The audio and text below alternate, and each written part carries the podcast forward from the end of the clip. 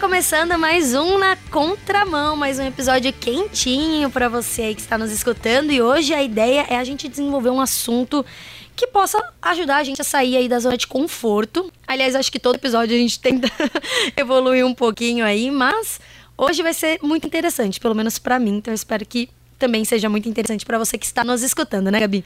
Isso mesmo, gente. A Deb curtiu muito esse tema e eu também. E hoje a gente recebe alguém que é basicamente um especialista no assunto, né, Deb? Hum. Para enriquecer nosso debate, ajudar a gente aqui a entender mais como que a gente pode evangelizar nossos colegas que não são da igreja, né? E ter um bate-papo aí leve, descontraído, ser Jesus de verdade, né? Sem ficar forçando as coisas. E para conversar sobre isso, a gente recebe o Gustavo Zimmermann. Seja bem-vindo, Gustavo. Olá, meninas, tudo bom? Bem feliz de estar aqui. É, quero agradecer esse convite, né, e da Rádio Transmundial e também aí me colocar à disposição a, aos ouvintes aí também para estar explanando aqui sobre um assunto que eu gosto bastante e também ao final deixando meu contato, quem, quem quiser tirar dúvida, estamos aí. É, Gustavo, então já se apresenta, fala o que, que você faz pra gente, Fala de onde você é, qual igreja você frequenta, para o nosso ouvinte também conhecer um pouquinho você. Bom, eu sou Gustavo Zimmermann, é, eu moro em Santa Maria, Rio Grande do Sul, congrego na Igreja Batista Nacional de Santa Maria. É, na igreja local, eu atuo como gestor da liderança da igreja. É, também, atualmente, sou líder de jovens. Na Convenção Batista Nacional, eu também atuo na parte de treinamento, de formação de lideranças em ministérios. Sou coordenador da região central da juventude, que a gente chama de Juban. É, e na MPC Brasil, eu também atuo na equipe nacional dos Santos em Ação, na equipe de capelania e também né, sou apoiador e, e, participante da, da TDI Brasil. O que, que seria a TDI Brasil? é, é, um grupo que trabalha no estudo, né, na exposição da teoria do design inteligente. Muito legal. A, a, gente já recebeu aqui no entrevista, acho que não na contramão não, mas em vários outros programas, é, pessoas para conversar sobre design inteligente, né, sobre criação. Então, nossa, é um tema muito bacana. Que legal. A gente viu que ele tem um currículo completo é, ali, né? Depois dessa descrição, assim, meia hora do programa, todo o tempo foi só descrição. Exato. É alguém que trabalha aí, né? É. Na igreja, tá certo. Muito bom. Ó, como a Gabi comentou, a gente quer falar sobre evangelismo hoje, mas a gente quer falar um, um pouquinho mais específico, né? Eu acho que a gente sempre fala, na verdade, sobre evangelismo de alguma forma. Então, seja nas igrejas, com amigos, em treinamentos, né? Para quem curte muito, às vezes acaba indo fazer algum treinamento específico. E até mesmo aqui na, na RTM, né? Diversos programas a gente vê esse, esse assunto sendo abordado. Mas acho interessante a gente tentar sair um pouquinho da, da, da, da caixinha e tentar abordar o assunto é, o evangelismo a partir de um contexto que a gente tem vivido hoje na nossa sociedade. Então, muito tem se falado sobre diversos grupos sociais, seja a defesa feminista, a liberdade de relacionamento entre o mesmo sexo, é, debates raciais, enfim. A gente está num momento onde a sociedade ela está se transformando, né? E o, o que tem gerado muito assunto, muita polêmica, enfim. Mas a ideia aqui não é a gente falar sobre o que tá certo ou o que tá errado em relação a esses assuntos, né? Até porque isso ia gerar muita polêmica. É, dentro da igreja a gente vê diferentes pensamentos também sobre isso, né? Então, sobre diversos assuntos, enfim, e todo esse debate aí, então, não caberia nos nossos 27 minutos, 30 minutos de programa. Mas é importante a gente refletir também sobre como falar de Jesus para qualquer pessoa, independente da opinião de cada um. Eu acho que é, a gente tem que falar sobre evangelismo, mas a gente também tem que entender aonde está a nossa sociedade hoje em dia, quais assuntos têm sido abordados, porque a gente precisa escutar também o que, o que tem sido falado fora das nossas quatro paredes da igreja, né? O que, que vocês acham sobre isso? Eu acho fantástico, acho fantástico. Acho que muita coisa se torna polêmica porque às vezes nós estamos muito fechados e muito, muito convictos de coisas que nós é, pensamos. Então, tudo que é o contrário se torna ao indivíduo um pouco polêmico. Mas coisas polêmicas a gente tem que conversar sobre elas, né? Porque, ou de forma a instruir as pessoas, ou de forma a nos posicionarmos. Tô achando muito legal ele falando de forma de não sei o quê. Dá pra ver que ele é do sul é mesmo. É e falando sobre isso, né? Sobre esse espaço para conversar, sobre temas que muitas vezes são polêmicos, você tava falando, né? Do que, que hoje em dia, muitos temas que antes não eram conversados, eram tabu, o pessoal ficava, ah, não, sobre isso não vamos falar. Principalmente dentro da igreja, né? A gente se privou muitas vezes de trazer um diálogo.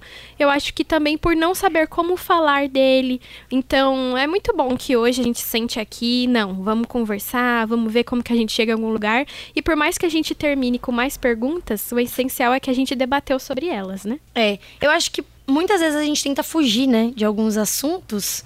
Porque eu acho que a gente não sabe como abordar, mas é, dá aquela falsa sensação de que se a gente não falar, não tá acontecendo, né? Sim. me permite fazer uma ilustração que me vem agora. Sabe a criança que ela esconde o rosto, pra, uhum. achando que está se escondendo como um todo, né? Eu acho que algumas vezes, alguns, algumas temáticas, a igreja faz isso, né? Vamos só não tocar, vamos só esconder o rosto. O tema está rodando, o tema está funcionando, estão falando sobre ele, mas a igreja esconde o rosto como um véu, vamos pegar aquela alusão a Moisés, né? Como um véu tentando é, não falar sobre isso, porque o simples fato de nós não falarmos sobre isso vai fazer com que ele suma, mas ele não some e quando cai o véu a gente se depara com toda a situação. E no fundo é melhor a gente falar, não é? Vocês não acham? Sim. Eu acho, certamente. eu acho que você faz as pessoas pensarem também um pouco, né? E criarem uma, um raciocínio sobre, enfim, diversos assuntos. As pessoas. Às vezes é bom questionar também algumas coisas, né? Porque aí você você, você vai entender do que você está falando. Você, você não... estimula o seu intelecto. É, você não está só é, reproduzindo aquilo que você já ouviu, né? Você está você Criando repertório. Exato, exato. Eu gostei de uma frase que a gente ouviu na entrevista que o Gustavo deu para Poliana no programa Entrevista aqui da rádio, que ele disse que o bom evangelista é aquele que tem a Bíblia na mão e o jornal na outra, né? E eu como jornalista formada faz uma semana, gente, eu amei essa frase, porque é muito isso, né? A gente não pode falar do que a gente não sabe, debater sobre o que a gente não sabe, é, criar um raciocínio legal do que a gente não sabe. Então é muito muito bom a gente estar tá sempre inteirado das coisas, debatendo. Você falou aí de várias coisas, pautas raciais, por exemplo. Como que a gente vai entender o outro se a gente não estuda a cultura dele, a vida dele, né? É verdade. Eu acho que antes da gente bater um martelo é, sobre a forma certa de se falar de Jesus, Gustavo, conta pra gente, você já vivenciou algum tipo de coisa parecida? Tipo, você já, você já teve a oportunidade de ir falar de Jesus para uma pessoa totalmente diferente de você, que tinha opiniões diferentes de você? Claro, hoje, é, dentro da MPC Brasil, na equipe de Ação, uma coisa que me funciona bastante é o evangelismo de ateus. Né? Hum. Então, nisso, é, não somente o ateu, porque sendo eu cristão, o ateu é, é sendo eu teísta, o ateu é ateísta. Uhum. Então já é muito contrário em relação ao sistema de crença, de, de, de fé. Mas já caí em situações, por exemplo, de evangelizar prostitutas, homossexuais, né? É, pessoas com, com esquizofrenia. Então são situações assim que a gente acaba não se lançando porque são muito distantes da nossa realidade ou nós já temos, né, uma tendência polêmica e nós não queremos tocar nesses grupos. Mas como que é tentar falar de Jesus para essas pessoas? Vamos, enfim, vamos supor um, um homossexual ou, é, enfim, não sei. Como, como que você chega nessas pessoas e, e, e fala de Jesus para essas pessoas? Porque elas já têm uma opinião muito formada do que elas querem para a vida. E ok, mesmo nós cristãos, a gente já, a gente já sabe o que, que a gente quer, né? Mas eu acho que às vezes quando a gente vai falar de Jesus, a gente quer muito impor, né, a nossa verdade para as outras pessoas e acho que isso às vezes acaba afastando elas da mensagem que a gente tem que levar, né? E eles já ficam até pensando, ai, vai chegar e falar, Jesus te salvou, irmão, amém. Ou com aquele papelzinho, né? É. Que entregam no ônibus. E muita gente já fala, ai, não, veio os crentes. É, qual, qual abordagem que você dá, você usa? Porque eu acho que às vezes a gente erra um pouco na abordagem também, né? É, eu acho que cada. É, Mateus 28 eu acho muito interessante, porque ele fala de nós fazermos discípulos de todas as nações. O termo nações ali se refere a povo, né? Uhum. E povo é justamente o que nós temos hoje, essa, essas tribos sociais, né? Então a gente tem as pessoas elas, elas, elas se juntam em culturas de tribos. Então, para mim, Mateus 28 está falando de eu fazer discípulos de todas essas tribos. moradores de rua são uma tribo, né? cristãos são tribos, e assim se vai. É, eu acho que a primeira coisa que para mim faz muito sentido é entender que Deus já tem uma história com essa pessoa. Essa, a, essa pessoa já tem uma história muito longa, né? É, por mais que para ela possa ser inconsciente essa história de, de Deus e ela, é, quando eu sento para conversar com essa pessoa, eu tento ouvir a história dela. E em meio à história dela, eu vou ali é, percebendo que, que a minha história está cruzando com a história dela e com a história de Deus. É, eu lembro de uma situação de um rapaz que eu fui, fui evangelizar num período de, de trote aqui da FCM. Uma praça aqui que nós chamamos de é, Praça do Brahma. Eu sentei do lado dele, né, no meio da festa, assim, na praça, e perguntei, cara, como é que você está? Né, vem, vem aqui fazer o quê? Passou em algum curso? Ele, não, eu vinha só olhar as gurias, né? Guria é um termo, termo nosso aqui, né? Guria. né? Uh, eu vim só olhar as gurias. E eu. Aí eu percebi que no braço dele tinha o nome de uma menina. E eu perguntei para ele, tá, e essa menina no teu braço aí, na tatuagem, né? Aí ele começou a falar, ah, essa aqui é minha filha e tal. E ali eu comecei a perguntar sobre a vida dele, é, mas realmente eu estava interessado em ouvir as, as coisas sobre a vida dele. E ele começou a me falar, falar, falar, falar, falar, falar, falar, até o ponto que ele me confessou que estava traindo a namorada, que era mãe da, da menina que estava tatuada no braço dele.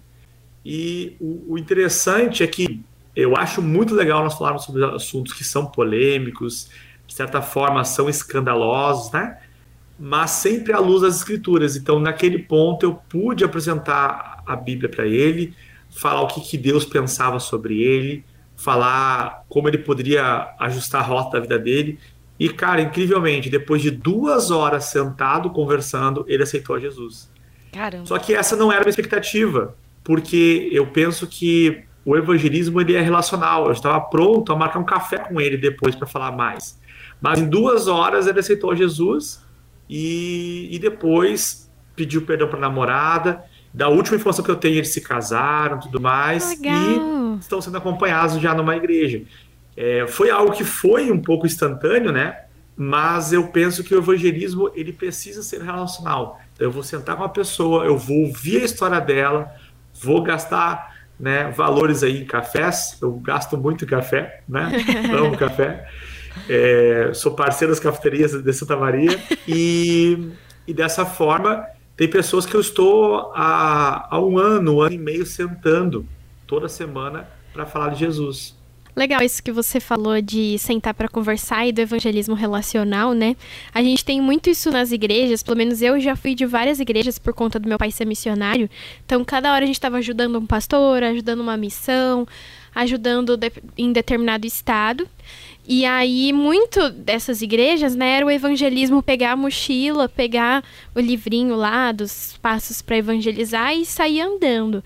Mas foi legal, em todo esse tempo de ministério, né, acompanhando meus pais, ver esse evangelismo relacional, de você manter um relacionamento com a pessoa, né? E nem sempre a gente precisa procurar alguém. Essas pessoas estão ao nosso redor, né? Eu tenho vários amigos que são muito diferentes de mim, assim, muito.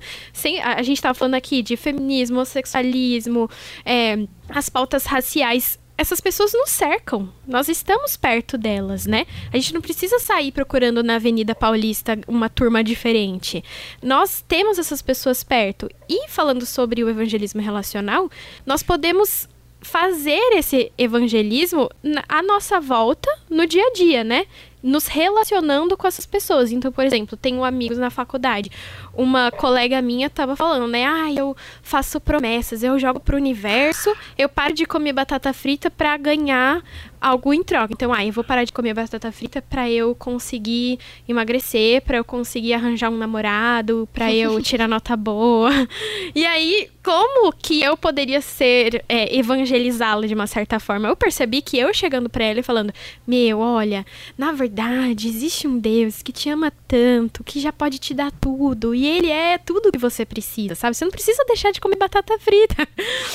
e eu percebi que se eu chegasse pra falar isso pra ela, já ia ficar, ai, Gabi, ai, sabe? Porque ela já vinha de um processo de cansar de ouvir.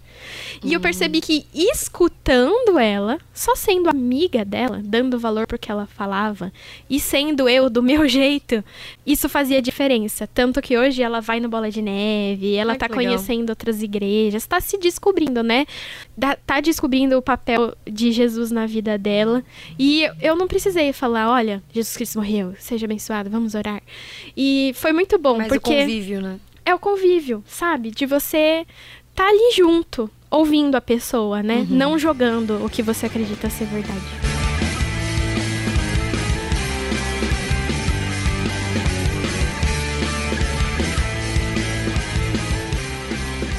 É, vocês comentaram sobre ouvir, tanto na história do Gustavo com o cara que ele ficou lá duas horas ouvindo a história dele, você também falando sobre ouvir. Eu acho que, não sei, não sei se vocês já perceberam que a gente sempre tá, a gente sempre quando a gente quer falar de Jesus, a gente sempre está muito preparado para falar e pouco para ouvir. Então, o que acontece em relação a essas pautas sociais também, né? Porque as pessoas elas elas estão gritando alguma coisa. Por isso que elas estão envolvidas em, em alguma alguma causa. alguma causa. Elas estão gritando alguma coisa, seja a dor por, enfim, por não se sentir aceito na sociedade, seja é, uma crítica a não, a não concordar com alguma atitude na sociedade, enfim, elas estão gritando alguma coisa.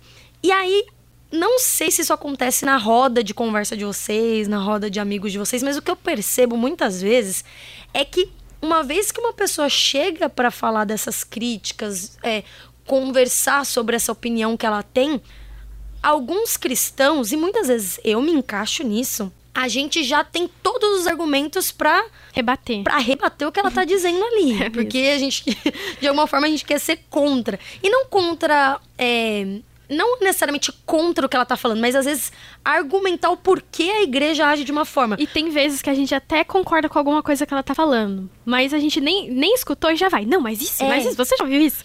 Essa semana mesmo eu saí para comer com os amigos é, de uma antiga igreja minha, né? A gente tem um grupinho de amigos. E uma dessas pessoas não é cristã mais. Mas a gente zoa muito ela. Tipo, a gente brinca, ah, não vai pro céu. Ela tem tá que voltar pra Jesus. Podcast, lembra? tá, ela vai saber que é ela, ela vai saber que é ela. E aí a gente, a gente zoa muito. Mas aí a gente começou a, a conversar sério e ela tava fazendo uma. Ela tava fazendo uma crítica sobre a igreja não se movimentar da forma que ela achava que deveria se movimentar em, no cuidado social, mas em relação ao pobre, ao necessitado, enfim, famílias que ela é envolvida né, com assistência social. E, e ela fez algumas críticas sobre isso eu tava o tempo todo concordando com ela. Mas o problema, muitos ali da mesa estavam concordando com ela.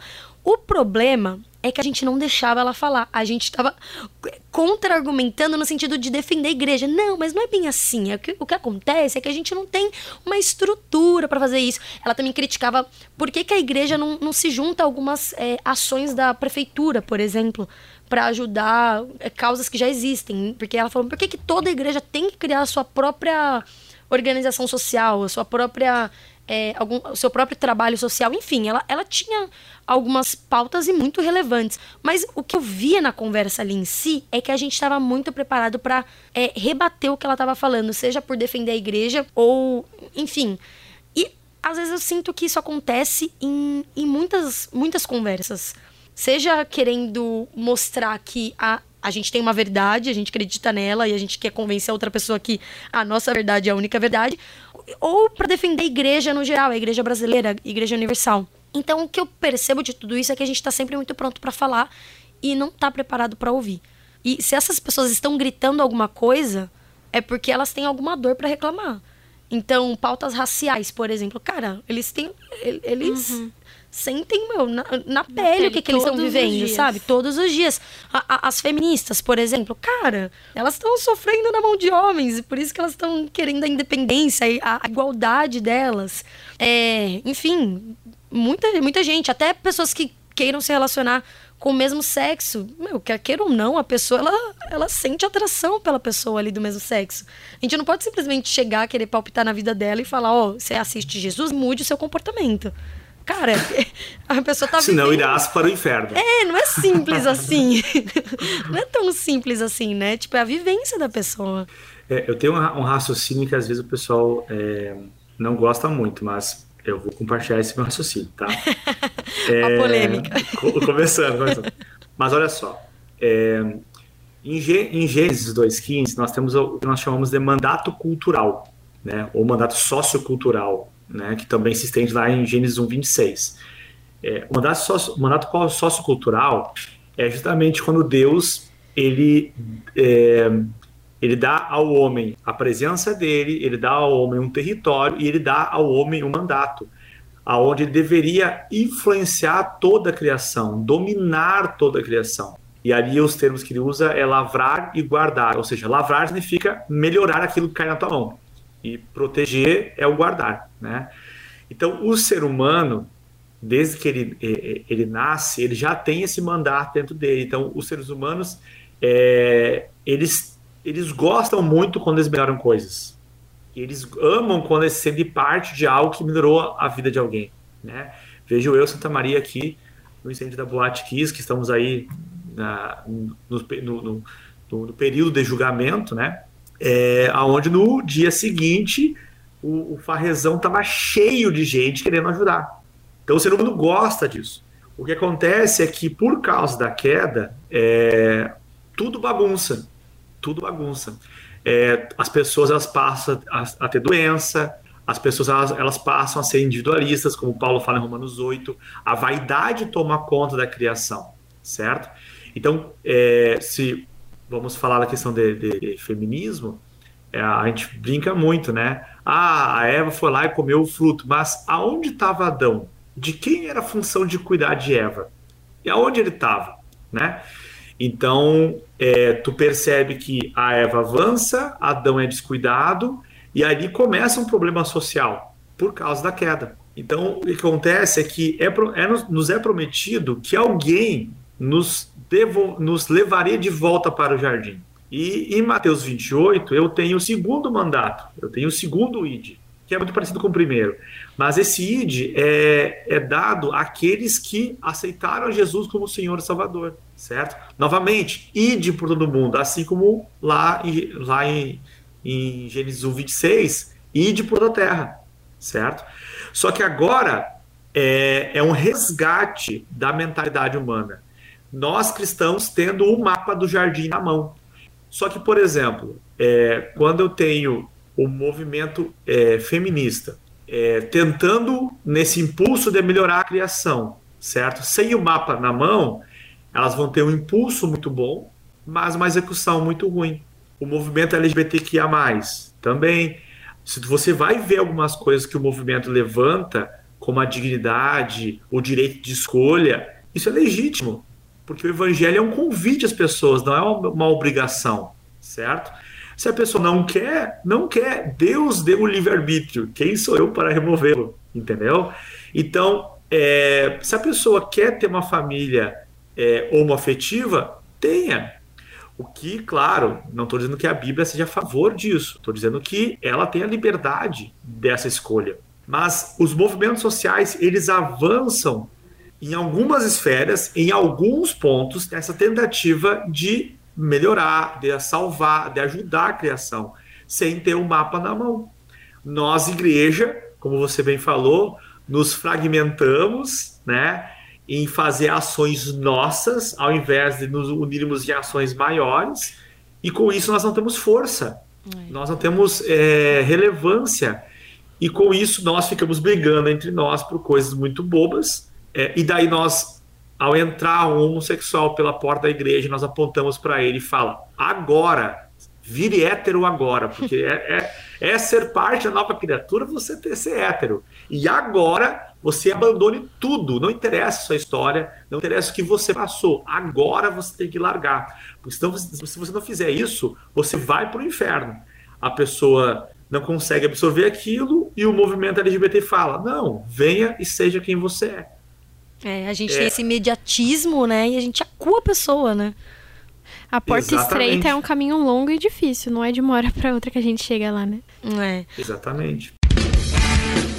Gente, o assunto tá muito incrível, mas o nosso tempo tá acabando. Então a gente propõe aqui pro Gustavo a gente já emendar numa parte 2 para continuar o assunto, porque a gente tá falando sobre o problema que a gente, enfim, encontra de alguma forma, mas a gente quer falar também sobre solução, né? Uhum. Então, vamos pra parte 2 é trazer uma solução, conversar sobre uma solução, uma possível solução, né? Não quer dizer que a nossa Nossas ideias. a nossa resposta vai ser a verdade absoluta, mas se você gostou, compartilhe esse episódio com seus amigos e convide já eles para escutar o episódio da próxima semana, que vai ser a continuação e que acredito que vai. A gente ainda vai sentar para conversar sobre ele, mas eu te garanto que vai ser legal.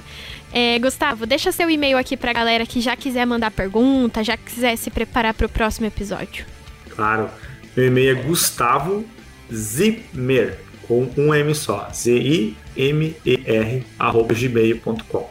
Se você curtiu esse episódio assim como eu e a Debs, deixa sua mensagem no WhatsApp da RTM, que é 11 974 18 14 56. É isso mesmo, 11 974 18 14 56. Você pode nos ouvir no rádio acessando transmundial.org.br, baixando o nosso aplicativo para Android ou iOS ou no aplicativo de áudio que você preferir. Além disso, nos siga nas redes sociais. É só buscar por arroba Rádio Transmundial. Esse foi mais um episódio do Na Contramão e a gente se vê semana que vem. Ainda com Gustavo.